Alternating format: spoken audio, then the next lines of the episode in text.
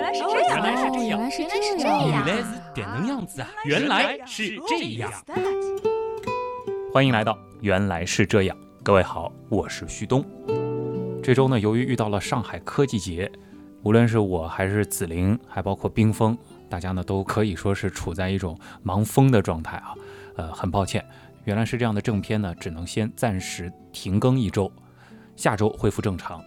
不过借着这个机会呢，也想和大家安利一下我和子菱主持的另外一档节目，那就是《十万个为什么》。这档节目的风格呢，有点像是有嘉宾版的《原来是这样》，每天呢都会邀请一到两个专业人士，聊一些最近比较热的科学话题。具体的收听方法呢，大家可以用可以听传统广播的 APP 搜索上海新闻广播。节目的播出时间呢是每周一到周五的八点到九点。那接下来的时间呢，就请大家试听一期我们这周所做的话题，聊的内容呢是蚊子。话题的缘起呢，是最近美国决定投放海量的转基因蚊子，希望通过这种方法来达到区域性的灭蚊效果。而这期节目邀请的嘉宾呢，是中科院上海昆虫博物馆的馆长殷海生。殷馆长你好，哎，主持人好，各位听众大家好。先想请教一下殷馆长，刚才我们是说了这个挺大胆的计划，就是向自然界去释放这个转基因的蚊子。嗯，呃，您是怎么看的？您觉得就是说它可能能产生这个积极的效果吗？呃，首先是这样，从灭蚊这一块来说，嗯它利用这种方法来进行一个灭蚊防蚊，是手段是比较新颖的。嗯但是，呃，我们国家其实在几年以前也做过类似的这一块的实验。哦，也是我们在实实验室里面先驯化好，或者说是培育好一批特殊对功能的蚊子。对对啊对。然后从美国这一块来说，呃，从我呃，它如果是大面积的进行一个放，就是这些雄蚊的话，嗯，那从这一块来说呢，应该来说它做过一个环境的一个评考评，哦，然后从这一块整个的效果来说。我个人感觉，应该这几年就是刚放的这几年，嗯效果应该是比较明显的，就有点类似我们国家就是广东那一块做的。啊相对来说，它那个达到的那个蚊子的杀灭率，就是蚊子的这个呃减少了这个量啊。对，它能起到一个比较好的作用。啊，但是因为我们也知道，蚊子这个昆虫啊，它其实在这个地球上生活了也已经有将近两亿年了，哦有呦，呃历史是非常非常 悠久的。也是个久经考验的物种。对，从这一块来说，它的适应性嗯很强，就适应性非常强。那我们人类其实从跟蚊子的这个斗争来看，嗯也很多很多年了。嗯，对，呃、我相信用的手古人也讨厌蚊子。 对，用的手段，呃，说的难听一点，可能也很毒辣，啊甚至是无所不用之极。嗯但是你看现在这个蚊子，至少在上海或者在我们国内，还是经常会碰到这些。对，所以就说，如果要让蚊子这样一个呃物种，嗯完全就是灭绝或者是杀灭这一块的话，应该来说常见的这个种类，我觉得是不太可能的。哦，那从这一块这个它的适应性这一块来说，你像如果经过这几年，它的数量会急剧减少，嗯，但是不能否认，它肯定有部分的会遗漏的。遗漏的以后，这些蚊子经过不断的这其实就是一个发展筛选，我们对人为的给他一个压力，选择的压力。对，经过这再过几年，给它一个不断的繁殖繁衍，然后再扩大以后，所以它就到不那个怕时了哦候，它可能天生的会产生一种对抗你这种办法的一种方法。啊，我们先和大家这个仔细的来说一说，就是他们的这个想法啊，它呢有几个关键词，它呢是要释放这个转基因的雄性蚊子。哎，这里可能也先请这个殷馆长来解释一下，就为什么选的是这个雄性蚊子。然后稍后呢，他还会说，就是这些蚊子啊，就会跑到野外去和野外的那些野生的雌性蚊子交配。交配完了之后呢，其实这个雌蚊子也没事儿，它还会继续这个孕育下一代。对，结果下一代当中的雌性后代会死亡。好像这个雄性蚊子，就它的下一代的这些雄性蚊子还会继续，呃，这个完成他们这个蚊生大事，对吧？还会继续去找可能其他的这个野生的雌性蚊子去交配，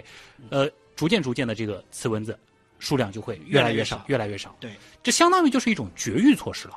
呃，其实从这个概念上来说，就是一个绝育的这种措施。嗯呃，但是它为什么用雄性这一块呢？因为其实我们很多都知道，嗯，蚊子里面雄性的是不吸血的，对，雌性的是吸血的。真正传染疾病的其实是雌性的蚊子，因为它要吸血的时候，它会把疟疟原虫进入到你的体内，嗯这样才会产生一个呃疟疾的这个情况的这种产生。啊它通过雄蚊子，就是处理过转基因的这个雄蚊子，然后跟野外的雌性的蚊子进行一个交配以后，它产下来的后代，就是产下来的卵，大多数情况下是雌性蚊子是死亡的。对，那这样本身就是起了一个把雌性的蚊子越来越少、减少的这么一个措施。啊活下来的雄性的蚊子，它体内还带有这种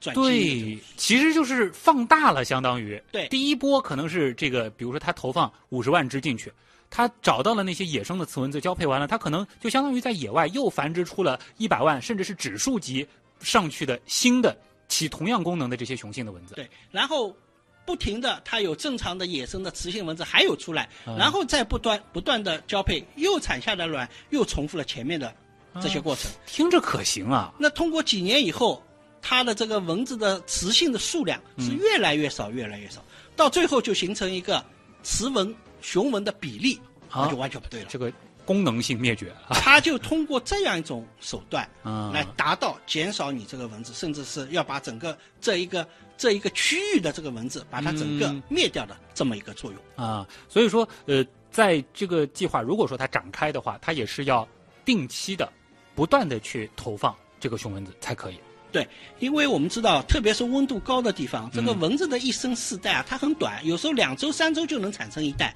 哇，每周就可能有不断的新的雌性蚊子成熟，能够对，飞出来而且您说到就是它两三周可能交替一代，并不是说两三周中间都好好的没事儿，忽然这个到周末了，蚊子爬出来了，是持续不断有。对然后两三周这些我们今天看到的蚊子，它两周以后它又会有下一代，明天对看到的两周以后又会有下一代，是这样子的。对，所以逼着它每周要不断的把这些经过处理的这些雄蚊子、嗯不断的再放入，当然还有原来的呃孵出来的带有这个转基因的这个雄性的蚊子。嗯那这样的话，不断不断的增加，雌性不断的减少，嗯才会达到这么一个效果。哎，您刚刚是提到了一个，就是大家好像现在越来越多人知道这个道理了，就是说这个雄蚊子它不吸血，雌蚊子吸血。对当然其实也会具体到是一些类型的蚊子，它才会说是雌蚊子吸血，是这个概念吗？呃，蚊子的种类，蚊子是一个很粗犷的概念，啊就是一个比较粗的概念。它是个很大的类别。对，它里面的种类有很多。嗯，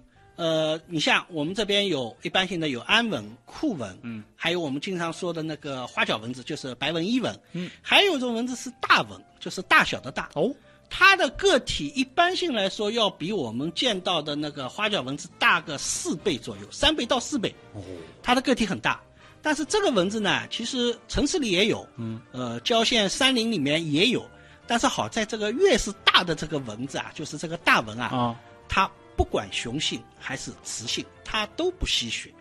这点是比较 比较对我们哎人类来说是有利的。这个挺有意思，因为我记得好像是到这个云南去旅游，到海南去旅游，嗯都会听到他们有那种什么十八怪啊这样子的说法，说什么几个盘啊三个蚊子一盘菜，四对个蚊子一盘菜。对可能就是这种三个蚊子、四个蚊子能成盘菜的那么大的蚊子，它反而是不吸血的对，这些蚊子它都是吸露水，它也是吸液体的。啊它吸露水啊，或者花蜜啊等等，它不吃呃，就是不是吸动物的血。而且就是无论公母都不吸血对，啊。我们只有平时看到的伊蚊啊、库蚊啊这种正常的，就是比较小的这一类的蚊子，嗯雌性才是需要吸，就是吸动物的血。啊，这里可能要讲一个关键，就是蚊子为什么要吸血？当然，我们现在要限定了，就是为什么，比如说像乌伊蚊、库蚊啊这些蚊子，它们的雌性要吸血，因为雄性它不吸血，感觉好像也能活啊。那为什么雌性它非得吸呢？呃，在蚊子的这个生长的过程当中，尤其是它雌性的发育的过程当中，它一定要通过吸动物的血以后，它的卵巢才能发育成熟。卵巢发育了成熟以后，它交配以后才能产下这种受精的卵，一代一代才能这样延续下去。所以吸雌性吸血是为了它的卵巢的成熟。哦，倒这不对是说它是它的生存所需，而是繁衍所需。对，它一定要过这一关。嗯，这个很有意思，就是它没有这个。动物的血液在肚子里边儿，它就不会发育它的这个卵巢，或者说是让这个卵巢成熟。对，哦，所以就是如果蚊子它这个一生没有吸到血，它也就没有办法繁衍下一代了。是的，啊，如果说我们能够做好这个驱避的这个工作，不让蚊子吸到血，啊但它也有可能跑到外面去吸小动物的血对，它照样可以去这个发育它的这个卵巢啊。这个蚊子它的这个我们说成虫的这个阶段，或者说就是能够吸血的这个阶段，大约有多长时间呢？一般性是这样。我们说，比如说在正常情况下，一个蚊子的一生从它的卵开始嗯到它最后死亡，呃，从卵孵化约。呃，卵的孵化只要几天，嗯两天三天左右，基本上就是要孵化了。孵化以后，它的幼虫是生活在水里的，我们叫孑嗯孓，就是水里那个一游一游，身体一扭动一扭动的，就是蚊子的幼虫。嗯，这个时候有时候要看气温，一般性来说是一周到两周左右，一周到两周左右。通过蜕皮以后，它变成蛹，蛹也就几天，然后就羽化为带翅膀的成虫。它的这个蛹是会找一个固定的地方结呢，还是说是就在水里边飘着呢？就在水里飘着。你哦如果是家里像这个季节，如果周围有水的话，你去仔细看，细长条的是它的幼虫，嗯它的蛹是黑黑的，稍微粗一点的，有比较短小一点的，啊呃，看着有点有点像那种怪胎的那种感觉，哦，呃，这就是它的蛹，就很小，也很不小大。，呃，比那个幼虫成熟的那个幼虫、老熟的幼虫要小一点。嗯，但这个肉眼其实还是能够看见的，还是比较明显的。它经常会从水下浮到水面上来，然后再下去。你一惊动以后，它就朝下走。啊蛹也会动吗？还是说孑孓游泳也会抖，也会游，啊？它的蛹也会有啊？，对，这个和我们看到那个什么蚕宝宝的那个不太一样。哎，那是不一样的，对，就哦，对，因为我我我以前就是这个养过这个蚕宝宝，把把那个我说茧解开来的时候，嗯会发现这里边它会扑腾的，就是肚子也会抽抽的对你用手碰一会儿，它有时候那肚子会动两动的，啊。所以就是其实蚊子的这个在蛹的这个阶段，它有点类似的，它也会稍微扭一扭、扭一扭之类的。它要比那个扭动的反应速度快得多，而且是经常性的这种扭动，哦，就还更灵活一些。灵活的多了，啊，但是它这个蛹的这个时间持续的时间不长，不长也就几天，嗯然后就羽化变成我们看到带翅膀的这个蚊子。啊然后蚊子以后刚羽化出来，其实刚羽化的蚊子，它一般性它不会马上就吸血，嗯，它有时候要经过一天多一点或者两天，然后它的雌性才会去吸血，嗯，然后吸完血以后，雌雄之间交配以后，那个雄性的一般性活个一周左右。有可能，嗯雌性的时间会长一点，有些可能会一个月啊，嗯或者是三个星期啊，都有可能，要看你饲养的就是周围环境的条件，哎对它来说，这里有一个很重要的时间节点，就是说是蚊子是呃，我们说母蚊子啊，它是先吸了血，这等于是带着这个成熟的这套它们的这个生殖系统嗯，去找雄蚊子交配，然后带着这个血孕育后代犬。在实验室里，我们也观察到它是也有先交配，但是这种情况比较少，哦也有先交配的，然后再吸血的。啊，但是大多数的情况下是先吸血以后交配。那交配完了的蚊子，它还会去吸血吗？当然你也说了，就它也有可能出现就是先交配再去吸血这种情况的。也就是说，这个呃，如果说已经是处在这个怀孕阶段的这个母蚊子，它还有所谓的这个攻击力吗？呃，这要看嗯，如果是它，比如说卵卵已经产下了，嗯，有可能它还会再吸，哦，有这种情况。就虽然任务已经完成了，再吸也没什么用了，但它可能它这个习惯使然，本能的驱使下，看到这个能吸的还是会去吸一下。有时候它这个产卵不是一次性的，哦，不是一次性的就把卵全部产完。嗯，它的那个卵产的位置一定也是那些水潭这样子的地方吗？呃，蚊子的种类不同，它产卵的那个位置也不，有些是产在水下的，产了以后那卵就直接沉到水底了；有些是产在水的边上，水边。啊，各个种类不同，它产的这个地方也有不同。哎，我还一直有一个很好奇的地方，就是说蚊子它是怎么样完成越冬的？尤其像上海这样四季分明的地方，它这个冬天是以卵的形式保存它们的生命火种呢，还是说真的是会有一些成年体的蚊子就躲在哪里过冬呢？呃，一般性情况是这样，正常情况下它应该是以卵来越冬的，啊以卵越冬。但是有时候你比如说最后一批它那个蚊子孵化出来的时候，马上就要过冬了，嗯，是、呃温度已经很低了，这个时候它的活性降低以后。逼着它慢慢慢慢找有些比较温暖的地方、比较隐蔽的地方，嗯它是以成虫的形式活下来，经就能过这么一个冬天。也不用吃喝吗？呃，不用吃喝，不用吃喝，它就完全，比如说在一个角落钉在那个墙上或者哪里，就这样能活下来。哦，被你这样说，好像有一次大扫除，应该是在冬天，就搬除的时候，是后面看到一个蚊子就趴在那个墙上，呃，你这要看室内还是室外。室内室内的相对来说，因为温度比较高，啊这些比较多。啊野外的它相对来说这些有，但是个体会比较少。啊！但是这些蚊子一旦春季温度上升以后，嗯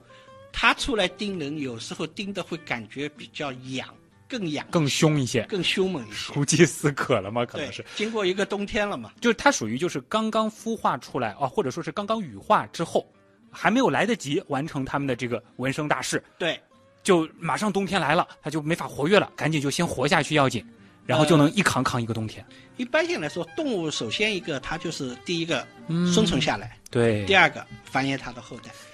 这个其实就解释了一个什么现象呢？就有的时候好像在二三月份，忽然这个天气会暖和一下，那个时候气温反复嘛，就是冬春交际的时候，有的时候真的就晚上会跑出蚊子来。是有，这个倒不是说可能是某个水潭里面这个孵化出来的，来不是及，不是其实就是越冬的蚊其子实。就是越冬的，因为它要腐化，在水温那么低的话，它一下子不可能那么快，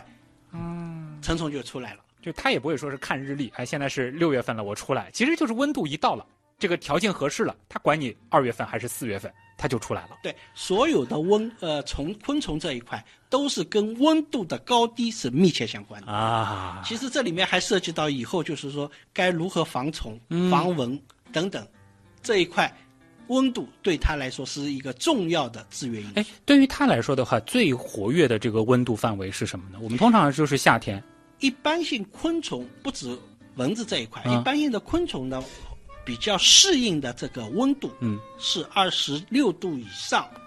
然后它就稍微比人要稍微偏高一点，有时候到三十五度啊左右。哎，我有一个生活经验啊，我找不到这个理论依据啊，我想问问看殷殷老师是不是有这样子的这个道理？就是有一年，这个我们家就蚊子起的比较早，那会儿啊还没有来这个买好蚊香。嗯，有一天晚上我真的是被蚊子烦的不行，然后呢，我就把空调打开了，嗯我把温度调的特别低，那天晚上就好过了一些。是不是这个温度低了以后，蚊子它就没那么活跃了，我就逃过一劫呢？嗯对，其实这个方法我一直跟其他人说，这个方法是最简便、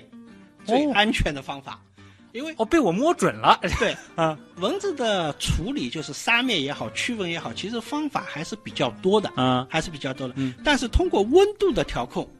来达到这么一个目的，相对来说是比较方便的。你只要把温度调低了，蚊虫它本身的活力就受到影响了，它就不像那么活跃了。哪怕你人在它边上，在它附近，它也没那个能力飞到你身上来吸血。哎，你别说这个，就那么差了三四度，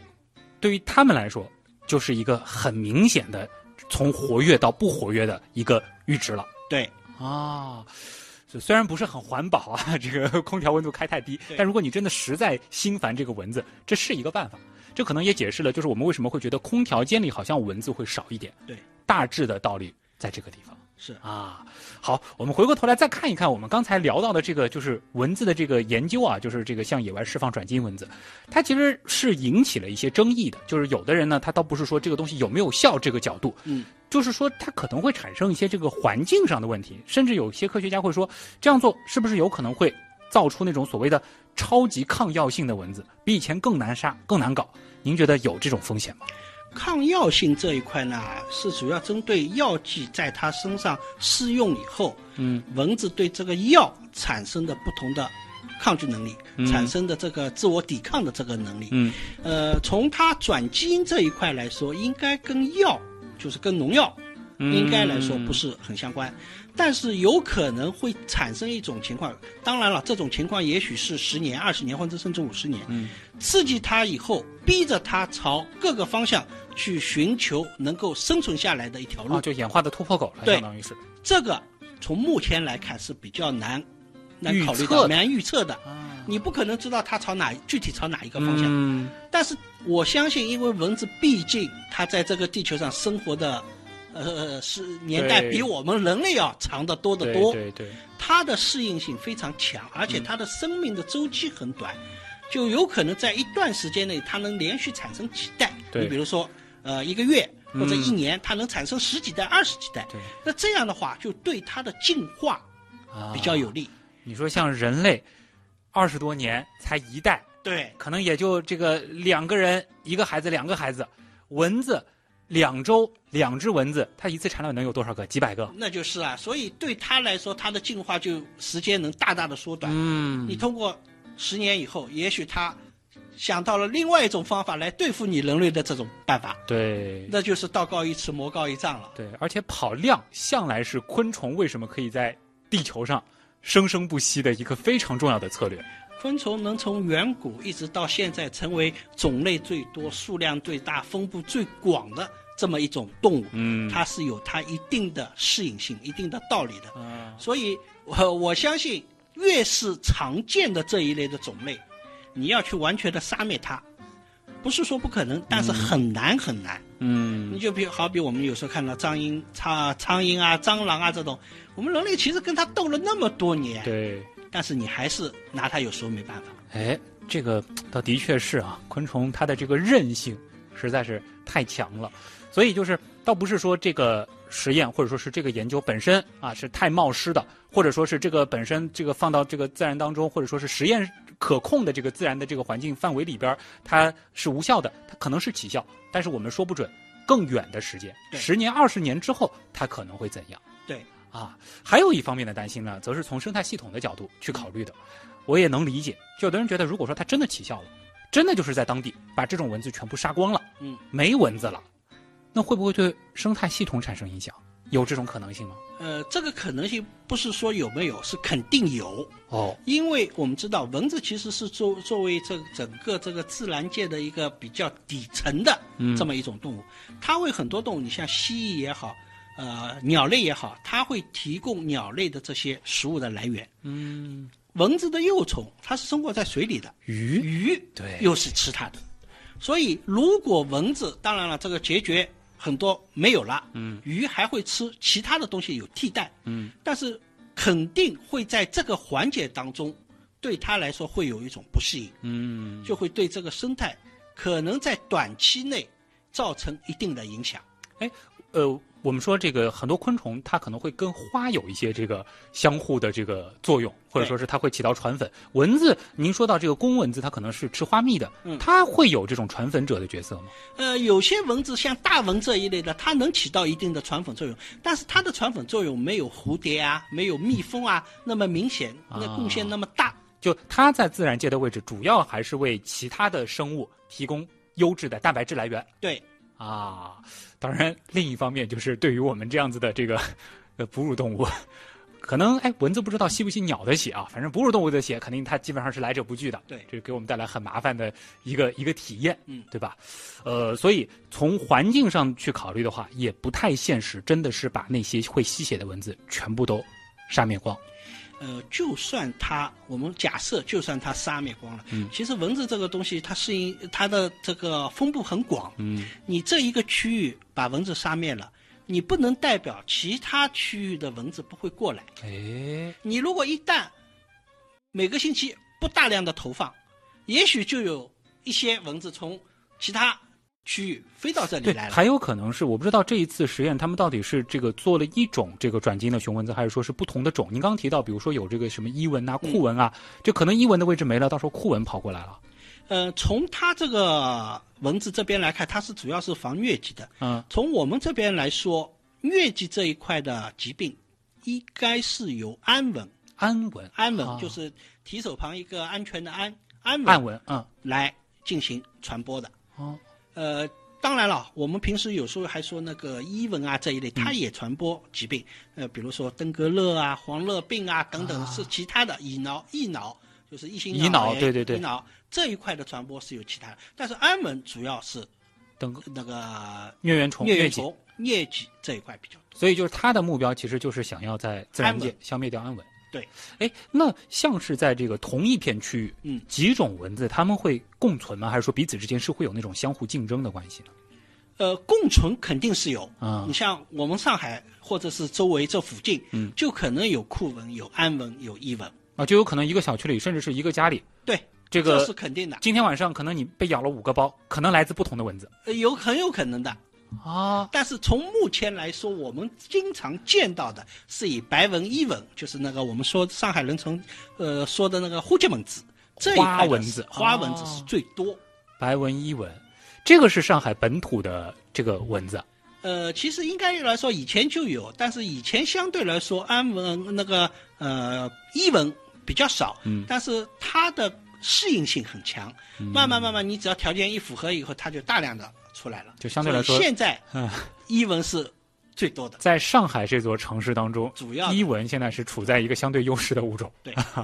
呃，其他的这个这个酷蚊什么，我们可能会在什么地方这个被它们咬到呢？呃，主要有水的地方，因为我们知道蚊子的幼虫，它的一生是离不开水，对，有水源的地方，蚊子相对来说会比较多，而且都可能有伊蚊、啊库蚊、安蚊都会有。就有可能就是一片池塘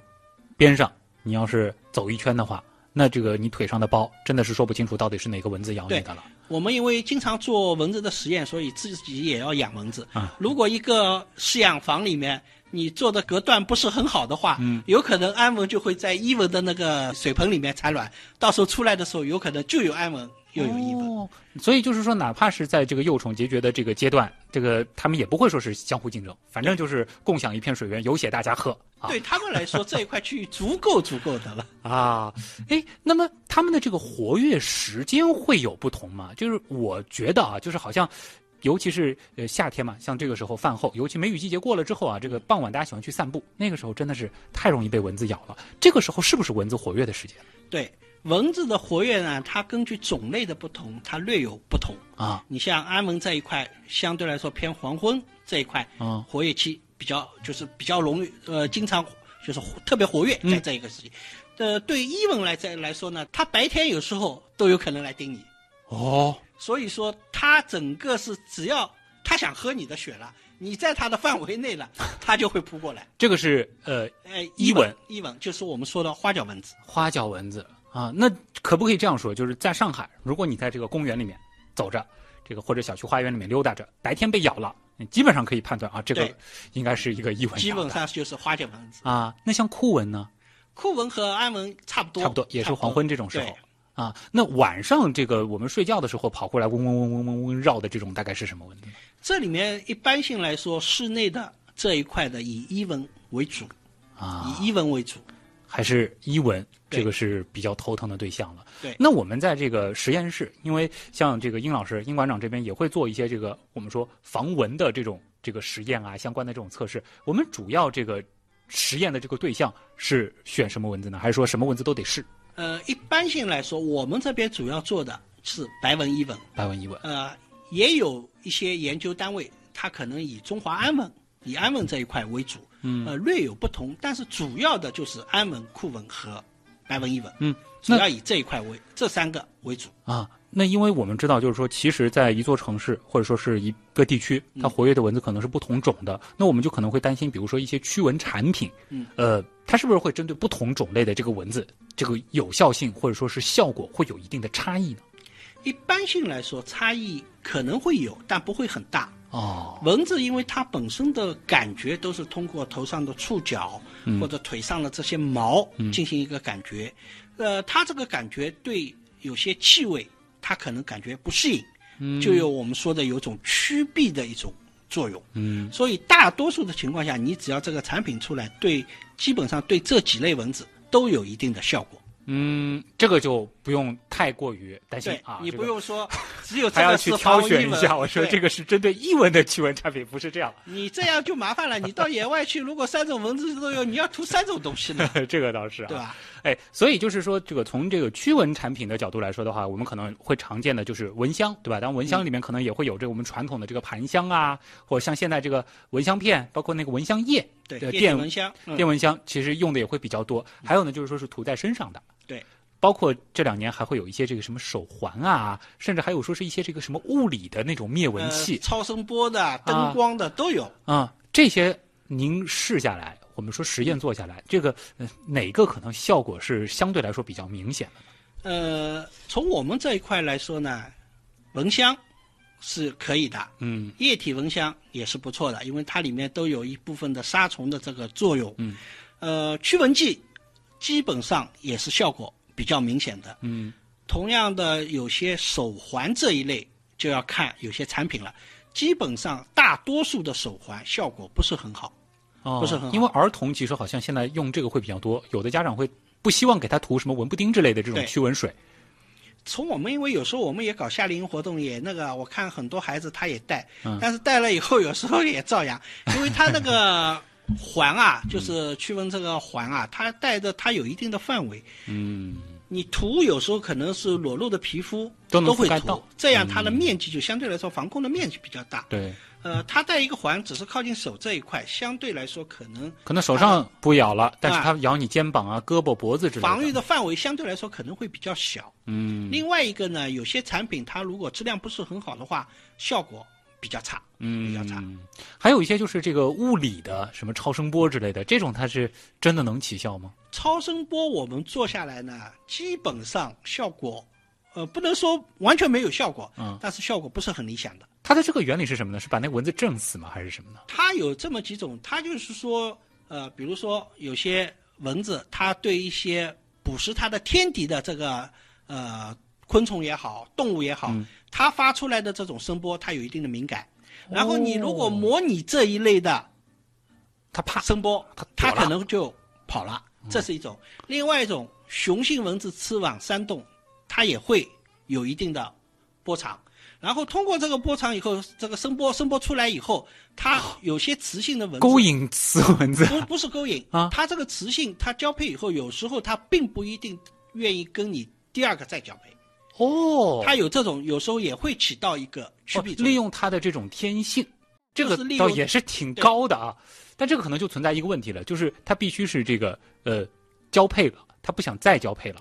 以此才能起效。那对于这个阶段之前的这个雌蚊子就没有什么就用了没有一定啊。所以这一块的声波这一块呢，嗯反正做下来我们觉得效果真的是不是很好。啊。呃，反而有些现在比较流行的这一块的是植物里面提取的精油这一块的，嗯，相对来说效果倒还真是不错。这个我们是怎么做呢？真的是涂在皮肤上，手伸到纹饰里去吗？呃，测试的时候就是这样，哦但是 你也不用担心，手进去就一定是被蚊子要叮要吸血的。啊其实蚊子落到你身上，并不是马上就把针、把那个嘴刺入你的皮肤，啊，当中它有一段时间差的。哎呦，我们眼睛其实肉眼能看得见，因为其他的区域它是戴着一个手套，嗯，你其他皮肤是蚊子碰不上的，嗯，只有在这个手套的中间，它划划一个小方块，哦，划一个小方块，所以蚊子能叮的也就是一个小方块。你叮着以后，如果蚊子一到这个下面落下来以后，你手只要轻轻的一动，蚊子立马就飞了，因为它一受震呢，它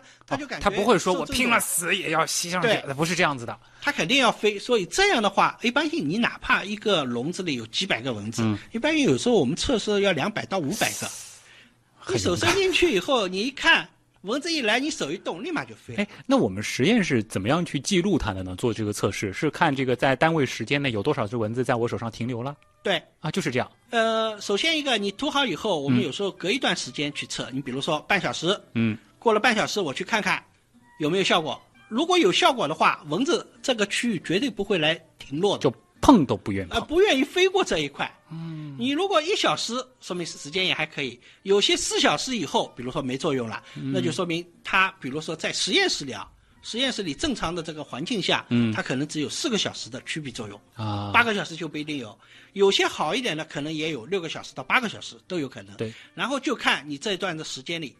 能落下多少个蚊子。所以就还要看这个，如果说是买驱蚊产品的话，还要看它的这个呃持续时间。对有效时间，这个是非常重要的一个参数了。是啊，那我存不存在那样的情况呢？就是说，这个比如说我是在运动，这个嗯这个出了汗什么的，我们实验室会考虑这些因素吗？呃，实验室一般性你就去做的时候，基本上都是手全部用清水洗过的。呃，啊，它要避免很多其他的因素对这个测试产生的影响。你比如说涂香水啦，啊呃或者是呃手上用肥用肥皂，我们都不用，一般直接用清水。哦对，就是因这为样我洗们要的是一个非常干净的数据。这个呢，其实也是大家在选择类似产品的时候，其实要有一个基本的概念，就是我们科研人员给出的这个报告是指在一个理想的环境，在实实验验室室的里条件下，对我们给出的这个八小时，不代表你在生活中它。同样也有八小时，因为你有可能会用香水啊，或者是洗过手啊什么的，对它可能就不一定有这么长的时间呃了。，一般性我们说实验室里的数据相对来说是，呃，就是比较理想的。嗯，真正其实到野外，它受到的因素很多。你比如说风大、嗯风小、没风，手上涂的这个驱蚊剂，它挥发跟你的体温还有关。哎，对，如果你正常的体温，比如说三十七度，嗯，你如果运动以后，可能温度高一点，它挥发可能快一点，嗯等等等等。所以涉及到温度、风这一类以后，对它的这个驱避的效果就会有一定的影响。哎，这个的话倒是要问问看宁馆长了。像你们做这个野外考察会很多，嗯经常就是深入到昆虫越多的地方，你们越开心嘛，是吧？对，这肯定有的时候也会碰到蚊子啊。你们是怎么防蚊的呢？还是说工作时间长了，反正蚊子也不咬你们了？那不会，蚊子它要饿了，这谁都 会咬。啊一般性的情况下，我们在野外基本上是脚上穿旅游鞋或者是运动鞋，嗯然后一般性是牛仔裤，相对来说牛仔裤比较厚，啊哎，它不太容易盯上。另外一个，有时候因为在草里面走的时候啊，那个草有时候边缘有刺啊或者什么，呃，容嗯易这个也拉是保护自己穿，长裤对，能穿长袖的尽量穿长袖，嗯，就是手手的那个袖口把它扎拢紧，但是有时候因为毕竟昆虫基本上都是温度高的时候比较多，嗯，我们夏季活动比较多嘛，嗯，有时候也穿短袖，但是一般性来说呢，你只要有些驱蚊的药嗯液稍微涂一下，起到这么一个驱蚊的这个效果，基本上就可以了。啊，我想到了有一年夏天，这个是晚上，就因为看流星雨嘛，在这个芦苇地边上，好像这个蚊子凶起来是隔着衣服都能咬。但是真有这个能力吗？还是说可能是蚊子钻到我这个这个袖口里边去咬我了呢？你要是衣服薄的话，蚊子那个嘴巴完全能刺穿，还能刺到你皮肤的肉里面吸血的，哦是可以完全可以隔着你衣服来吸血的。就所以大家如果说是有类似的这种出去野外的这种情况的话，无论是郊游或者是关心或者是其他的这个什么爱好，嗯这可能你这个驱蚊产品这涂的相对还是彻底一些，可能有的时候光靠物理防护还不一定够。有时候一种通过各种的衣服啊，或者有时候颜色，衣服颜色有时候也是。嗯你比如说，有时候我们呃穿黄颜色的衣服，可能有些听众就知道。身上招虫蚜虫会比较多，对对对对吧？呃，我们有时候一般性呢穿点白颜色的，但是白的容易脏，嗯但是它有时候对蚊虫这一块还是有一定的效果的，嗯因为蚊子相对来说喜欢偏黑一点的啊，这一块的深色的。这个还是这个是有有依据的，就对的确是能够看到蚊子就比较喜欢深色的地方。对，另外一个呢，呃，草深的地方、太深的地方和水边比较密集、蚊子比较密集多的话，嗯我们也会避开，因为那时候你哪怕穿的再多，它也会扑过来，啊那真是一点办法啊都没有。夏天的傍晚千万没事儿别去什么小河边啊、池塘边散步，那体验太差了。还有一个，啊你有时候手经常会动，嗯你一动，有时候蚊子哪怕你落下来了，你它一受惊动以后，它也要飞。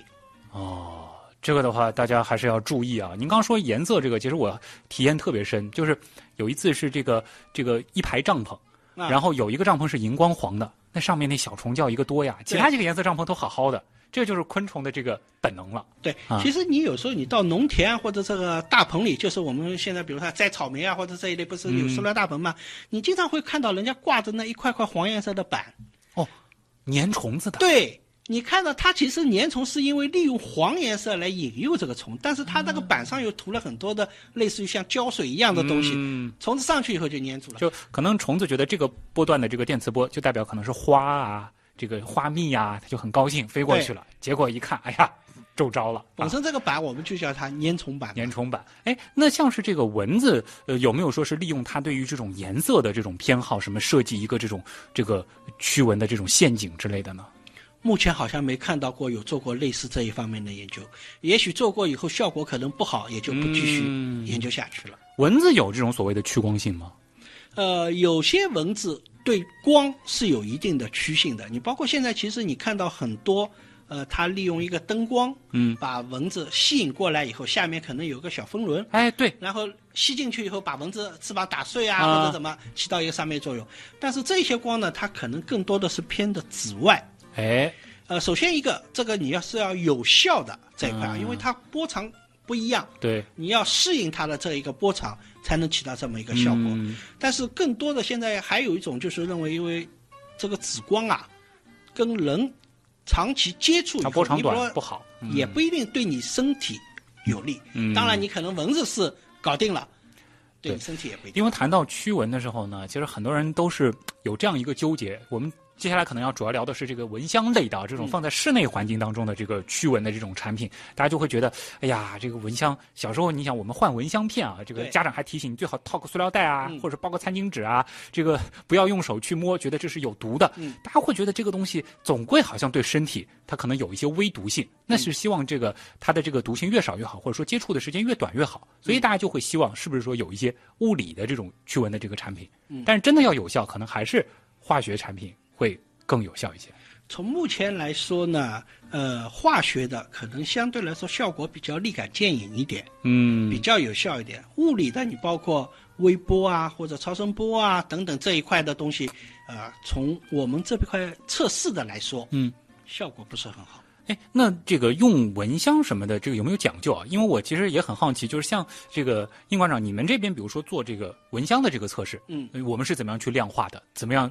营造一个实验室的条件呢？一般性做这个呢，它是有一个标准的嗯，国家有一个标准，呃，比如说一个透明的有机玻璃的一个箱子啊，它做成一个箱子，然后这个箱子里面呢，你比如说一米乘一米乘一米的，啊，然后把这个蚊香灯在里面点燃，嗯点燃以后，把蚊子，比如说一百个或者两百个，嗯放进去，然后在一段时间以后，看着这个呃箱子里面基本上是呃整个那个蚊香的那个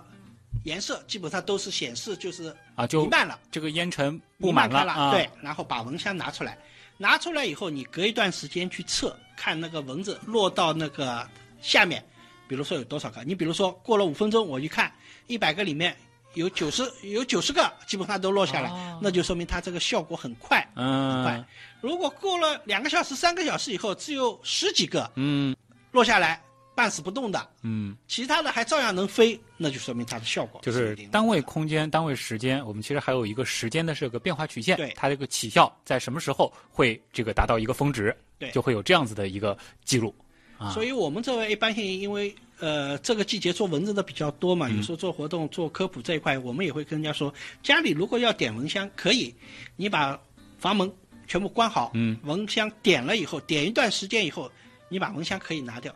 啊拿掉以后，其实就可以，就已经可以起到这么一个防虫的防蚊的一个效就果是了。蚊香的原理，它不是说是呃降低蚊子的活动性，抑制它的这个比如说吸血的需求，而是杀灭它。对，啊，这个和我们说把空调温度开低一点道理是不一样的。那个温度开高了，它其实又活跃了，就像对对冬天到春天一样。但是蚊香如果点了，它起效了，其实这个蚊子就从你的房间里拜拜了。它是有杀灭作用的。那蚊子是闻到蚊香它会逃吗？还是说闻了以后就相当于就是吸入了这个毒气就，就慢慢的不行了呢？它可能这个烟尘或者对它里面有一部分的药剂的作用，嗯，药剂以后等于类似于一个气体弥漫它它的呃周边，它呼通过呼吸也好，通过接触也好，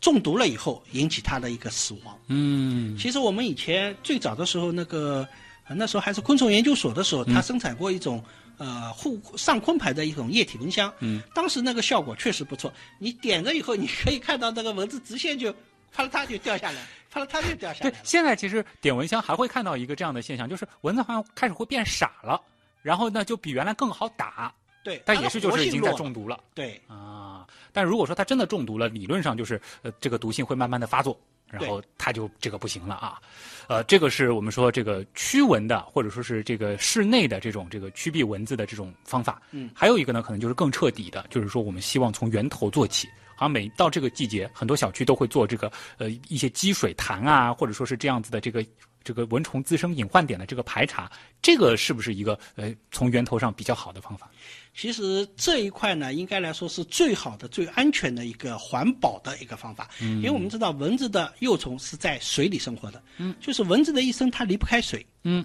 通过这种，我们把比如说花盆里也好，或者是呃有一个小区里面有一个盒子、有一个瓶子积水，把它处理干净以后，它产卵就没法在水边或者水里进行一个产卵，嗯这样就起了一个它进行一个繁育当中，其实起了一个阻断的一个作用。啊，那对蚊子的激素，就是它的一个基础的基一个激素，嗯起了一个很好的控制作用。嗯，那这样一来，蚊子相对来说就会少很多。对关键您讲了一个太可怕的数据了，两周基本上隔一代，条件合适的话，真是源源不断的有蚊子出来，一个小水潭那就是一个蚊子发生机呀、对，很多很多，你去看。啊！有时候我们比如说家里，有时候养花或者有一个养荷花或者什么，嗯，有水塘的，有时候最在里面最好放条鱼。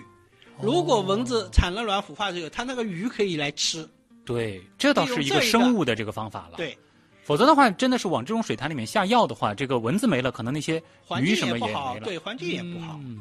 然后你像有时候家里居民家里有时候经常会养花，嗯花下面一般性都会垫一个盆子，嗯，垫个盆子有时候浇水以后水漏下去以后积在那里，这点也水哦容易也容易生蚊子。